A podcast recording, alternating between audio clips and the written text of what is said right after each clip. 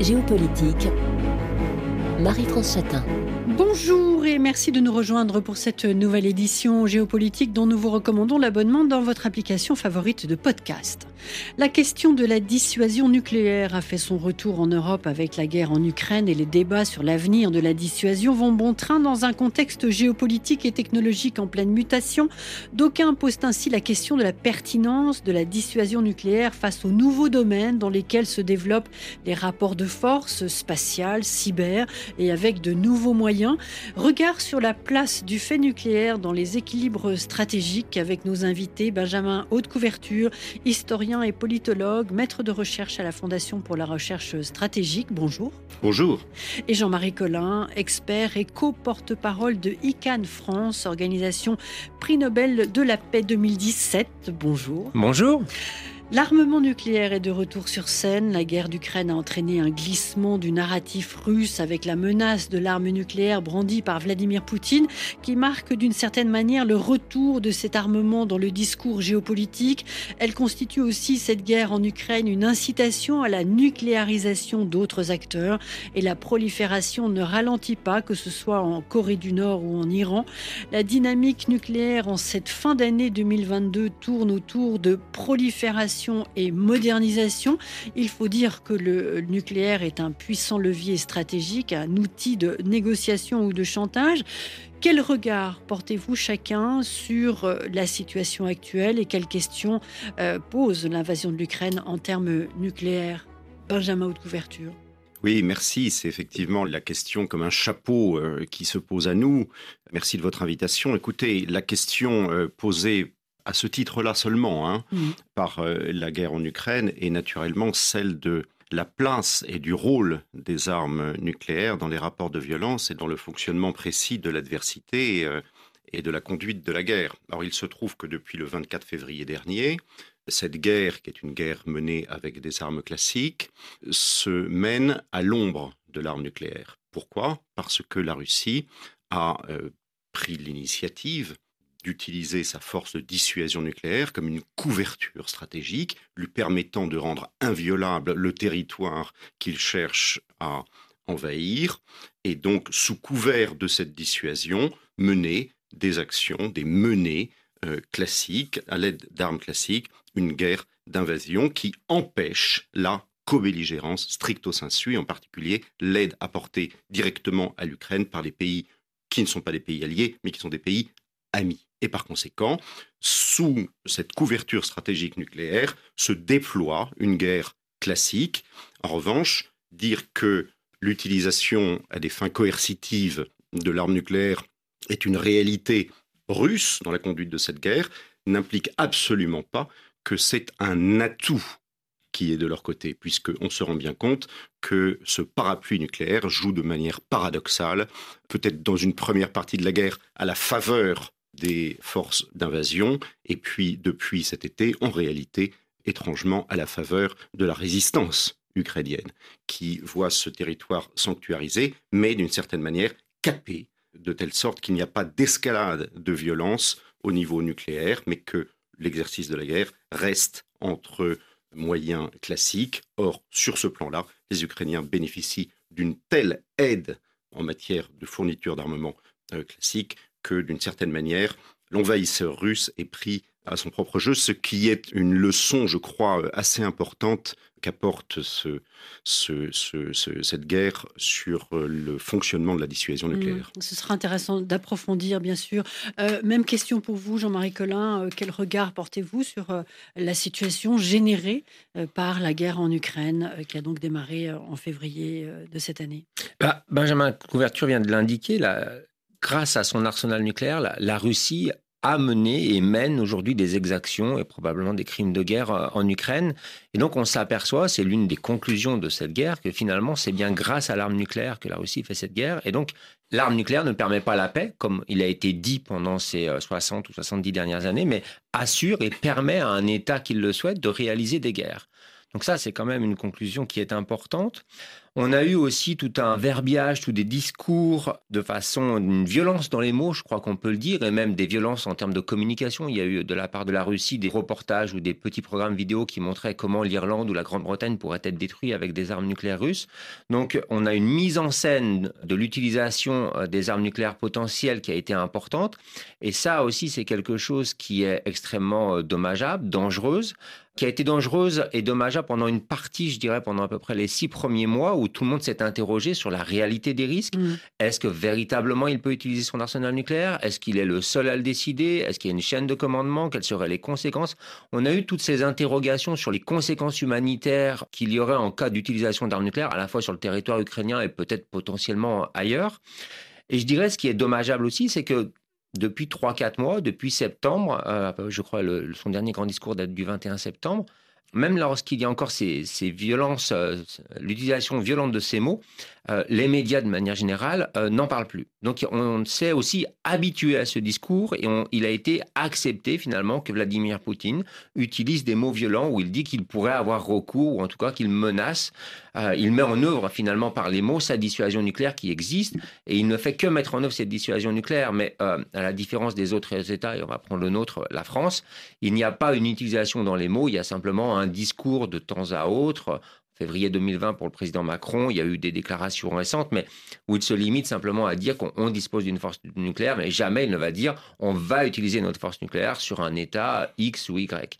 Et donc, il y a ces, différents points, sachant que bien sûr, tout ça a, énormément euh, interrogé vis-à-vis de la déclaration qui avait été faite en début d'année sur le fait que les, cinq puissances nucléaires, donc la Russie, les États-Unis, la France, la Grande-Bretagne et la Chine, s'étaient engagées à dire qu'une guerre nucléaire ne peut pas être gagnée et ne doit jamais être menée. C'était donc la première fois que Chinois, Français et Britanniques aussi endossaient cette phrase qui date du discours de 85 de Gorbatchev et de Reagan. Donc c'était plutôt très positif. Hein.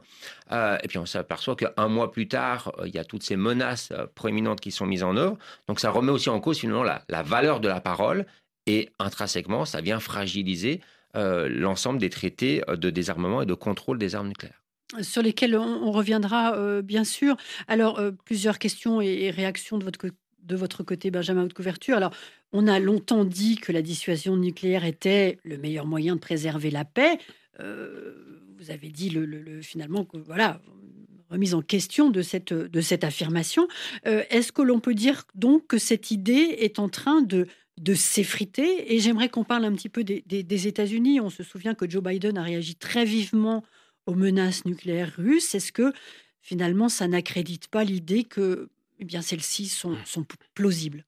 Benjamin, en fait, la question qui se pose, c'est la question de l'usage que l'on fait de l'arme nucléaire, et en particulier de l'usage qu'on fait de la dissuasion nucléaire. On peut incriminer l'arme nucléaire en tant que telle, on peut incriminer la manière que l'on a de l'utiliser. La dissuasion nucléaire, pour jusqu'à présent l'ensemble des États dotés de l'arme nucléaire, disons jusqu'à présent, jusqu'à il y a peu de temps en tout cas, était une fonction de défense. C'est-à-dire que la dissuasion en tant que telle, c'est un comportement social qu'on pourra avoir vous et moi, par exemple, dans, notre, dans nos interactions. Mais militairement, c'est une fonction de défense. En particulier, la France, la dissuasion nucléaire est une fonction de sa défense. Et là, on est passé à autre chose oh. avec la guerre en Ukraine? Absolument. Avec la Russie et avec l'utilisation qu'en fait le régime russe et le pouvoir russe en ce moment. Mais ça remonte à 2014, cette affaire, hein, parce que l'invasion de la Crimée. L'invasion de la Crimée en 2014, Poutine avait déjà utilisé la, dissuasion nucléaire à ses fins, et euh, une forme de, ça a été dit dans les années 90, peu importe la formulation, mais on a parlé d'une manière assez correcte de sanctuarisation agressive. Et cette sanctuarisation agressive que permet la dissuasion nucléaire, c'est l'une des fonctions de la dissuasion nucléaire qui n'épuise pas, fort heureusement, la dissuasion nucléaire, puisque pour le reste des États dotés, l'arme nucléaire demeure une fonction de défense. Et donc la question qui se pose, qui est une question stratégique, une question politique, c'est de savoir si la garantie de sécurité est liée à l'existence des armes nucléaires ou c'est lié à l'usage que l'on en fait. Il y a une grosse dizaine d'années, il y avait une chercheuse française bien connue qui s'appelait Thérèse Delpech qui avait parlé du risque à venir de piraterie stratégique, c'est-à-dire précisément ce que fait le régime du président euh, Poutine depuis bientôt un an, l'utilisation de l'arme nucléaire à des fins de chantage. Et ce qui se passe là, qui est ouvert avec le régime russe, pourrait se reproduire avec d'autres régimes qui disposent eux-mêmes de l'arme nucléaire. Je parle naturellement de la Corée du Nord et pourquoi pas, dans un contexte régional précis, de éventuellement la Chine. Et donc la question qui se pose, c'est de savoir comment faire en sorte que cette dissuasion nucléaire qui était jusqu'à présent une fonction de défense et qui paraît au, euh, qui était censée euh, euh, parer aux menaces les plus existentielles, celles qui pèsent sur la vie de la nation, les intérêts fondamentaux, les intérêts vitaux, demeure cette stricte fonction de défense. Or là, naturellement, on est face euh, à, une interrogation qui est très complexe. Et en, réponse à cela, il y a naturellement le, parti euh, euh, que, représente du reste M. Collin ici, qui est celui de l'abolition de l'arme nucléaire pour que ces questions ne risquent plus de se poser. Voilà. Donc, très schématiquement, les, termes de ce débat, si vous voulez, qui sont, qui sont mis à vif depuis février dernier. Donc, effectivement, la, alors, effectivement, je préfère que tu laisses ouvert, euh, Jérémy. Euh, euh, donc, effectivement, on est là vraiment, Jean-Marie Collin, entré d'une certaine manière dans une ère nouvelle. Oui, on parle de nouvel âge, mais tout dépend change de nouvel âge assez souvent, je trouve, ces dernières années. Euh, on est dans une, et, Benjamin de Couverture l'a bien expliqué, on est dans une façon nouvelle de la part d'un certain nombre d'États. Aujourd'hui, la Russie, potentiellement, effectivement, la Chine et la Corée du Nord, mais quid demain peut-être aussi, euh, euh, à la limite d'une volonté américaine, britannique ou française, on ne sait pas, de la façon d'utiliser leur politique de dissuasion. Et je voudrais revenir un peu dessus. La politique de dissuasion, c'est euh, d'abord pour la France, par exemple, c'est aussi le droit de pouvoir utiliser en premier son arsenal nucléaire, hein, avec les, forces aériennes stratégiques, par exemple. Euh, mais ça veut aussi dire eh bien planifier finalement, créer une menace permanente. Et pour que cette menace permanente existe, ça veut dire qu'on sait précisément où on va envoyer ces missiles nucléaires, même si les missiles ne sont pas directement ciblés, on sait où on va les envoyer. Donc on sait aussi d'ailleurs qu'on ne va pas respecter le droit international humanitaire. Pour que la menace soit permanente, on met des sous-marins sous l'eau. D'ailleurs, la France a bien euh, compris que la menace russe était réelle, puisqu'elle a décidé à partir de février ou mars, semble-t-il, tout cas ce n'a pas été contredit, de mettre trois sous-marins sous l'eau, chose qu'elle n'avait pas faite depuis 1900, euh, les débuts des années 80. Donc ça veut dire qu'il y avait bien une, peur de l'utilisation russe et potentiellement une réaction euh, prête à être réalisée d'utiliser aussi notre arsenal nucléaire. Donc cette utilisation agressive de la dissuasion pose un réel problème, menace la sécurité internationale, empêche de pouvoir agir sur le terrain aux côtés des forces ukrainiennes en tant que telles pour éviter des, crimes de guerre, voire peut-être d'autres crimes qui ont été réalisés aussi, la justice internationale le dira, euh, et donc assure véritablement aujourd'hui à cet État russe et peut-être demain à d'autres le, droit de réaliser des choses puisqu'on se limite simplement à, à fournir des systèmes d'armes. Or, on voit bien que combien de temps cette guerre va durer, combien de temps le, système de la politique de dissuasion va être de plus en plus dégradé, combien de temps on, va échapper à l'utilisation euh, volontaire ou involontaire. Il y a quand même eu, lorsque le président Biden a dit par trois fois dont, dont, dont, n'utilisez pas l'arme nucléaire, c'est bien parce que semble-t-il, il y avait une vraie peur à cet instant T. Et euh, alors on est peut-être dans un scénario de politique fiction, mais il n'est pas totalement invraisemblable de penser que dans un an, deux ans, dix ans, quinze ans, finalement, on nous annonce qu'il y a eu un homme, comme en 1983, le colonel Petrov soviétique, qui a empêché l'utilisation de l'arme nucléaire, parce qu'il a décidé de lui-même. Donc, on est peut-être dans un scénario de fiction, ou peut-être pas, on le verra dans le, dans le futur. Euh, mais c'est bien ce que pose la question de l'arme nucléaire, la sécurité internationale, le droit d'éviter des guerres euh, illégales, le droit d'aller aider des populations euh, qui souffrent de guerres dites illégales, Or, aujourd'hui, on voit qu'on ne peut pas. D'où l'intérêt de renforcer les traités, les normes mmh. et d'agir sur l'élimination des arsenaux nucléaires, même si évidemment c'est un chemin qui est complexe. Mais encore une fois, si on ne prend pas ce chemin, on se dirige euh, vers un laisser-faire. Alors, renforcement des traités, on l'abordera dans la deuxième partie de, l'émission, alors qu'on voit effectivement de plus en plus la fragilité euh, euh, du, régime de, non-prolifération. Mais pour poursuivre euh, sur le, chemin que nous avons entrepris depuis le début de cette émission, Benjamin Couverture, qu'est-ce que l'on peut dire aujourd'hui des conséquences durables que la guerre en Ukraine aura sur le plan de l'environnement nucléaire? Oui, bien sûr. Alors, d'abord, toute, première chose pour répondre euh, à, Jean-Marie Collin ou pour compléter ce qui vient d'être dit. Euh, cette euh, manifestation de la permanence à la mer, en particulier de la dissuasion nucléaire française, est, fait partie de ce qu'on appelle le signalement nucléaire, le signalement stratégique, ce que les Anglais appellent nuclear signaling. Et c'est un langage, un langage très codé. C'est nous sommes présents, nous sommes là Par exemple, ça peut être ça. Euh, c'est euh, un langage très codé entre États dotés de l'arme nucléaire qui est censé rendre dynamique l'usage de l'arme nucléaire euh, à des fins dissuasives pour une raison précise, pour empêcher l'escalade d'un conflit conventionnel, classique, jusqu'au seuil nucléaire. Et donc on est dans un échange de signaux qui doivent être compris de manière commune entre adversaires, de telle sorte que l'échange belliqueux, violent, soit capé, soit maintenu sous le seuil nucléaire. Et là, on est dans cet échange de signalement nucléaire. Il y en a eu tout un nombre, mmh. puisque on estime aujourd'hui que depuis le début de la guerre, il y a à peu près 120 à 130 interactions officielles entre pays de l'OTAN et Russie de, sur le plan strictement nucléaire, avec une très forte majorité de ces signalements qui sont des signalements de désescalade, en particulier du reste venant de la Russie, à la différence de ce que l'on pense spontanément, imaginant que Poutine prend toujours la parole pour menacer de l'arme nucléaire. En réalité, quand on fait une analyse quantitative de ces interactions et de ces signalements, on se rend compte que les signalements allant dans le sens de la désescalade nucléaire sont beaucoup plus nombreux que les signalements allant dans le sens de l'escalade nucléaire. Bon. Qu'est-ce que ça va changer? Ça changera probablement pas mal de choses. Pourquoi? Parce que la fonction dissuasive d'un armement nucléaire est, je crois, et peut-être là euh, aurons-nous une controverse, Jean-Marie Collin et moi, sort selon moi renforcée de l'arme nucléaire, de là, du, conflit en Ukraine.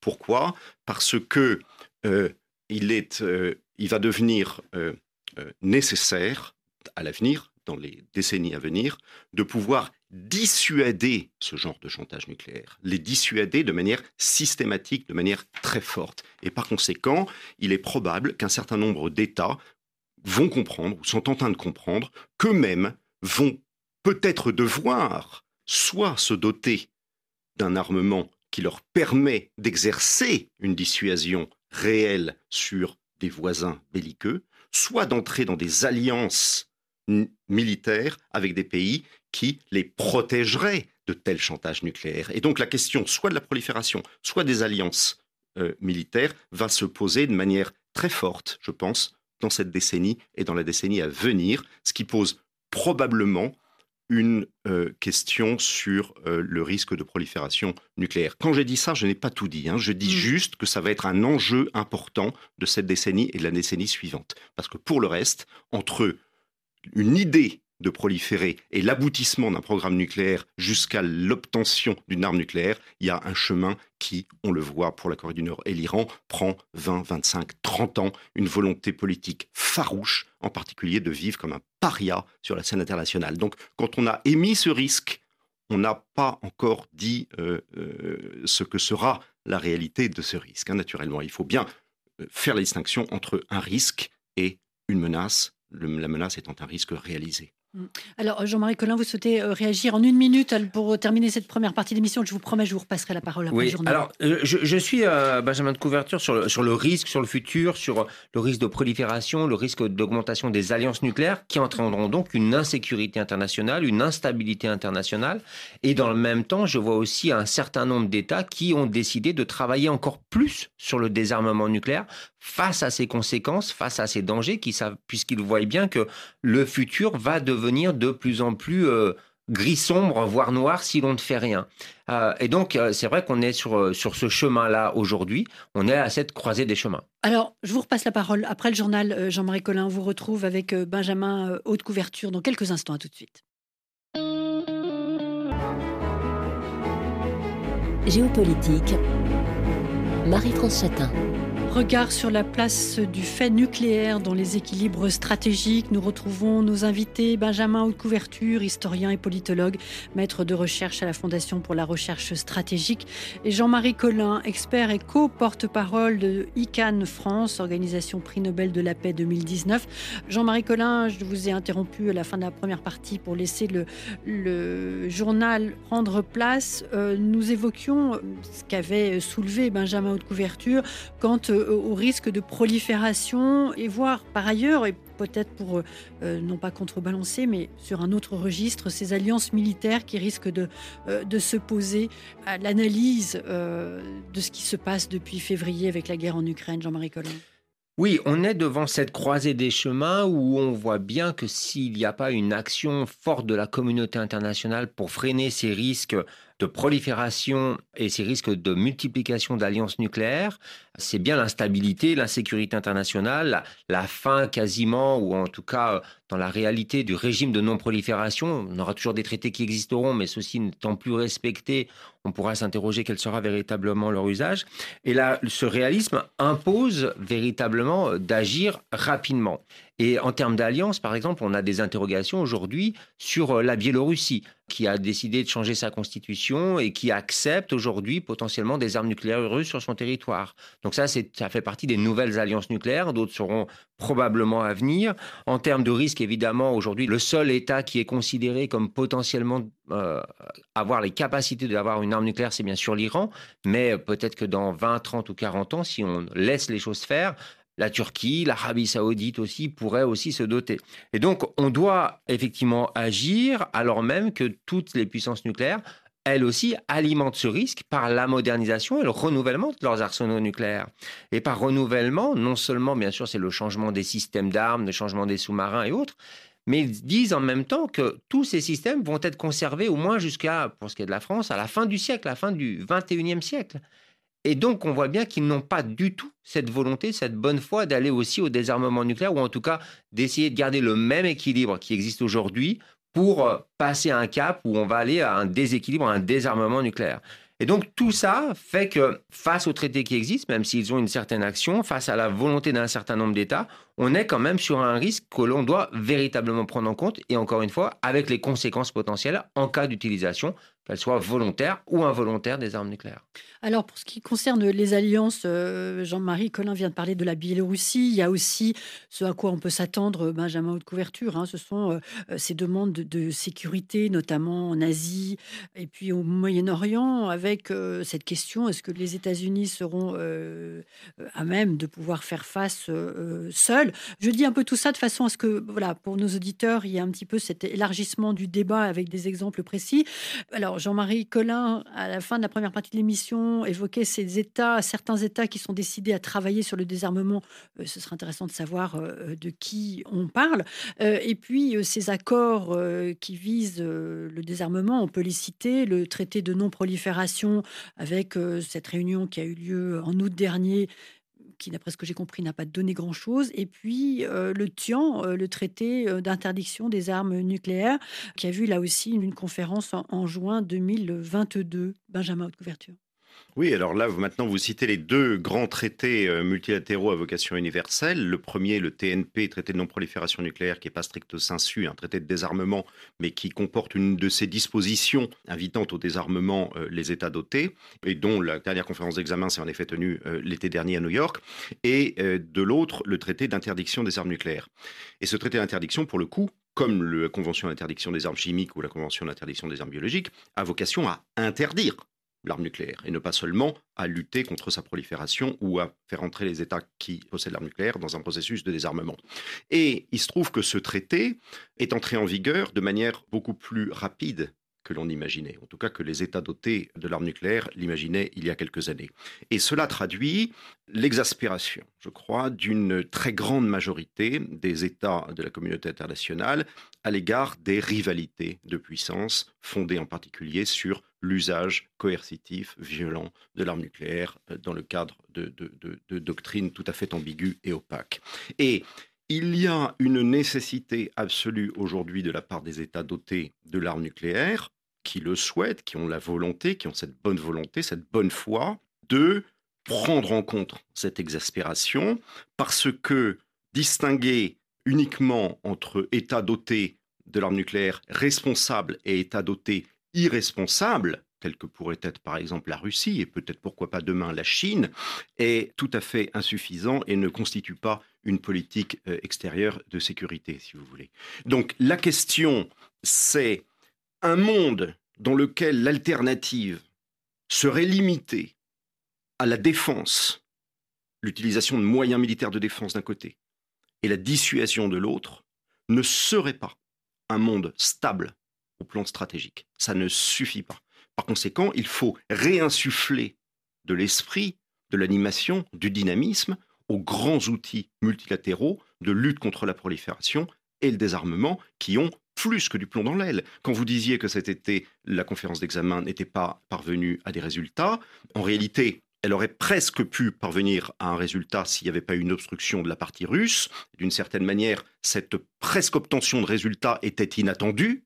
Mais enfin, ça fait maintenant de nombreuses années que le traité de non-prolifération nucléaire donne le sentiment de flotter comme une espèce de bulle diplomatique au-dessus des réalités stratégiques puisque la Corée du Nord est devenue un État nucléaire, puisque on ne peut pas empêcher la progression du euh, programme nucléaire iranien, et puisque l'utilisation des armes nucléaires à des fins totalement coercitives par la Russie contrevient naturellement à l'esprit, sinon à la lettre du traité. Et donc, on est face à ce qui est un vide du multilatéralisme, une inefficacité des outils juridiques internationaux et au retour aux formes d'exercice de la puissance que sont euh, la défense d'un côté et la dissuasion nucléaire de l'autre. C'est une réalité, c'est une réalité stratégique, mais personne ne peut s'en satisfaire.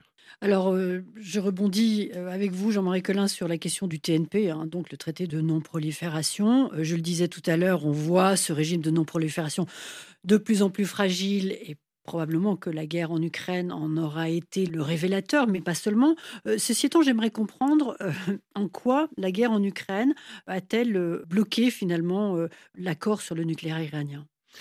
Alors pour aller directement sur cette question-là, c'est vrai que les négociations étaient déjà assez âpres et assez compliquées ces dernières années depuis le retrait des États-Unis quand même, il faut le souligner, ce qui a véritablement mis du plomb dans l'aile à cet accord qui avait pour vocation de s'assurer que l'Iran ne se dote jamais de l'arme nucléaire. Hein.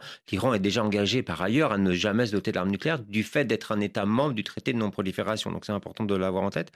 Et donc évidemment les négociations ont été, euh, je dirais, retardées, délayées à travers cette problématique et aujourd'hui l'Iran étant extrêmement proche militairement de la Russie, peut-être même dans l'autre sens finalement, puisque la Russie utilise beaucoup de matériel militaire de la part des Iraniens, on voit que euh, les pourparlers sont euh, repoussés ad vita aeternam. Et de ce fait, les Iraniens créent aussi une pression, ont encore euh, franchi une nouvelle étape en s'autorisant ou en poursuivant des choses qu'ils avaient déjà un peu commencé, l'enrichissement à 60% de l'uranium enrichi, pour avoir potentiellement une capacité de se rapprocher de plus en plus d'un taux d'enrichissement à hauteur de 90% qui permet de constituer des matières fissiles pour se doter d'armes nucléaires, mais là encore, on a un certain temps dans cet ensemble. Mais c'est un vrai risque de prolifération et c'est le seul véritable risque mm. important de prolifération aujourd'hui et qu'il faut évidemment arriver à déconnecter absolument de cette problématique avec la Russie. Mais la problématique, je pense, la plus importante, c'est euh, comment les États-Unis euh, peuvent arriver à enlever un certain nombre de sanctions, puisque c'est ce qui est demandé de la part des autorités iraniennes, des sanctions qui ont été mises après Trump, et aussi comment s'assurer que la parole des États-Unis sera aussi la même parole dans quatre ans, par exemple.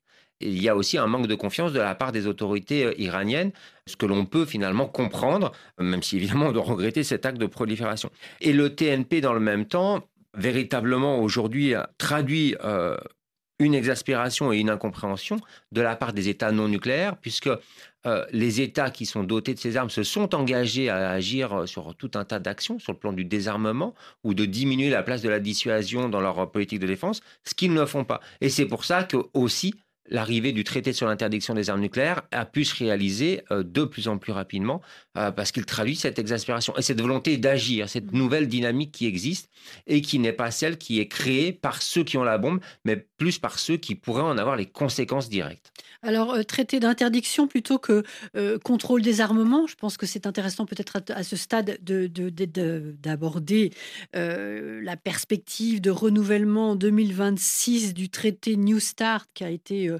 prorogé en 2021, et puis parler de, de, la Chine. Qu'est-ce que l'on sait de la place occupée par la Chine en matière nucléaire, Benjamin Haute Couverture? Euh, alors, euh, deux, choses. Très, très rapidement, euh, très rapidement à, mon tour, je voudrais dire trois mots sur l'impact de la guerre en Ukraine sur le dossier iranien, mais très rapidement. D'abord, vous rappelez-vous que, et, je réponds tout de suite à, vos, questions, vous vous rappelez que l'administration Biden arrive au pouvoir sans prioriser la question iranienne. Et on savait qu'il n'y aurait pas de priorité de ce dossier. Puis la guerre en Ukraine. Et la partie russe exerce euh, un chantage et fait obstruction à ce que l'on croit être l'aboutissement de négociations à Genève. Par ailleurs, la guerre en Ukraine mobilise tout le monde, mobilise en particulier les diplomaties, et il y a, disons-le, une fatigue diplomatique, un désintérêt relatif des diplomaties pour le dossier ukrainien, euh, euh, iranien, pardon, dossier qui est à l'évidence instrumentalisé par euh, la partie iranienne et on arrive à un cocktail qui fait euh, euh, exploser ces, ces, négociations avec pour le moment pas de suite possible. Et tout ce que ont été capables de faire les parties prenantes, c'était la semaine dernière le vote d'une résolution de condamnation par le Conseil des gouverneurs de l'AIEA contre l'Iran, à quoi l'Iran cette semaine répond que euh, ils augmentent euh, euh, massivement leur capacité d'enrichissement à 60%, que ce soit à Natanz ou à Fordo. Donc voilà, on est dans l'exacerbation maintenant, dans une dynamique négative de, de, ces négociations qui durent depuis plus de 20 ans. votre autre question, avant celle sur la Chine, redites-moi, est, est portée sur la question du contrôle des armements avec je New Start. Voilà, New Start.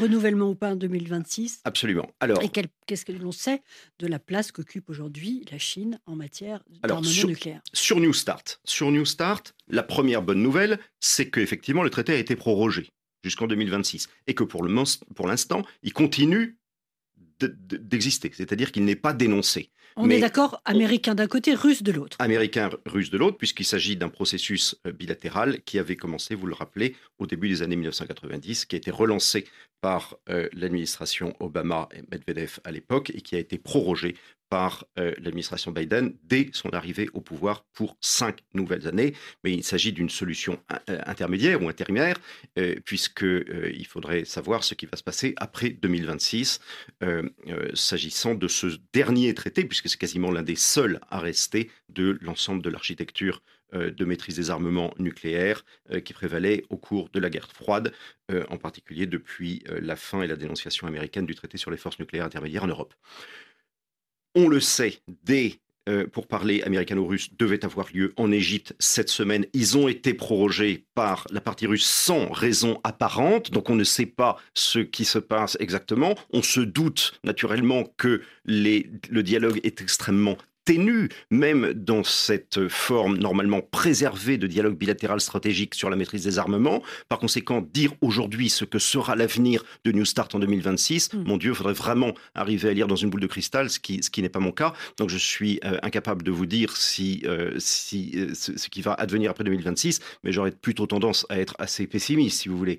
Le, le, moins qu'on puisse dire, c'est que à minima, il pourrait y avoir une nouvelle prorogation hmm. de ce qui est fait, mais probablement pas euh, d'efforts de, supplémentaires. Et s'agissant euh, de la Chine, euh, alors, difficile de, parler de la Chine avec, de, manière schématique, mais ce que l'on sait, c'est que c'est un pays doté de l'arme nucléaire au sens du traité sur la non-prolifération, qui cherche à se doter d'une triade stratégique, hein, c'est-à-dire des, des, des, moyens également océaniques que pour le moment, donc pour le moment, il ne, il ne profite pas pleinement, si vous voulez, avec une modernisation de la force et probablement une augmentation quantitative de l'arsenal que l'on ne peut pas connaître malheureusement dans le détail puisque la politique et la doctrine chinoise euh, restent excessivement opaques euh, euh, malgré tous les appels à la transparence qui lui sont faits par le reste des États dotés de l'arme nucléaire. Par conséquent, la Chine, dans cette ambiguïté et dans cette opacité, maintient une, espèce d'appréhension et de doute sur ce qui risque de se passer, en particulier dans la région nord-est asiatique, mm. bien entendu, où la crainte est que la Chine exerce à l'avenir elle-même un chantage nucléaire. Alors on l'a bien compris, euh, tant que la guerre en Ukraine se poursuit, les négociations entre Américains et Russes, Jean-Marie Collin, euh, sur la question du contrôle des armements, eh bien, elle est compliquée, mais se pose aujourd'hui la question euh, d'une intégration de la Chine dans un éventuel traité trilatéral de limitation des armements oui, la question de l'intégration de la Chine, mais se posera aussi la question de l'intégration de la France et des Britanniques dans ce traité. Il est évident que les Chinois n'accepteront jamais d'aller dans un tel traité si les Britanniques et les Français ne sont pas également intégrés. Et c'est sans doute une des solutions, une des portes de sortie pour un, futur, un après New Start, donc on appellera ça forcément autrement.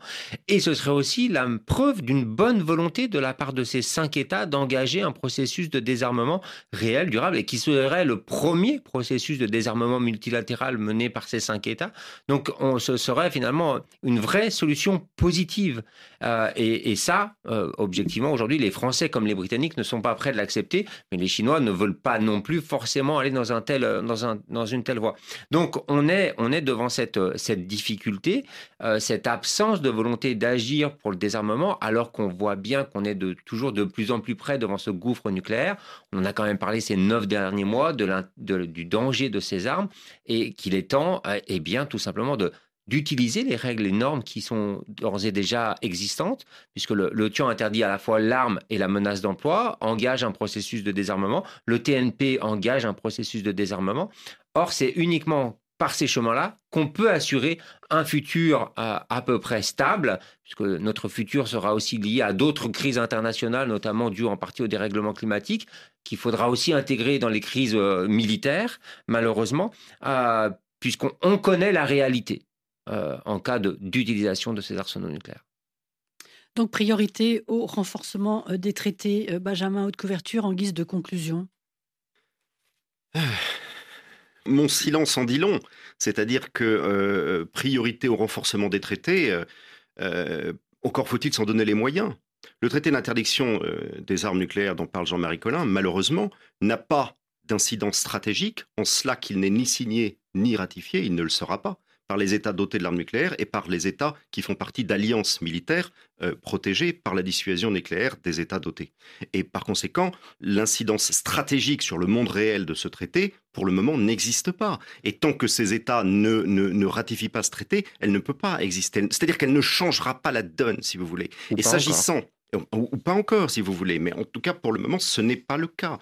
Et le traité de non-prolifération nucléaire lui-même n'est pas renforcé. Et ça fait des années qu'il faudrait euh, s'y coller d'une certaine manière, en particulier le renforcement des conditions de sortie du traité, l'article 10, dont a utilisé de manière absolument euh, euh, indue la Corée du Nord en janvier 2003, pourrait être renforcé, devrait être renforcé. Si on ne renforce pas ce traité, il va véritablement continuer sa vie diplomatique new-yorkaise, genevoise, au-dessus des réalités stratégiques. Et ça ne fonctionnera pas. Et si un jour l'Iran, euh, euh, euh, à Dieu ne plaise, j'espère, sort du traité en invoquant à son tour l'article 10, alors c'est probablement la fin du TNP. Et donc, il devrait, me semble-t-il, importer aux États qui croit encore en la garantie de sécurité qu'apporte le, TNP, son renforcement, son renforcement immédiat. C'est l'enjeu le, le, plus important euh, de la conférence du cycle d'examen qui s'est ouvert pour les, pour les quatre années à venir. Merci euh, Benjamin Haute Couverture. Je rappelle que vous êtes historien et politologue, maître de recherche à la Fondation pour la recherche stratégique. Et Jean-Marie Collin, expert et co-porte-parole de ICANN France, Organisation Prix Nobel de la Paix 2017. Géopolitique était signé Marie-France Chatin, Cécile Lavolo et Jérémy Boucher. À très bientôt.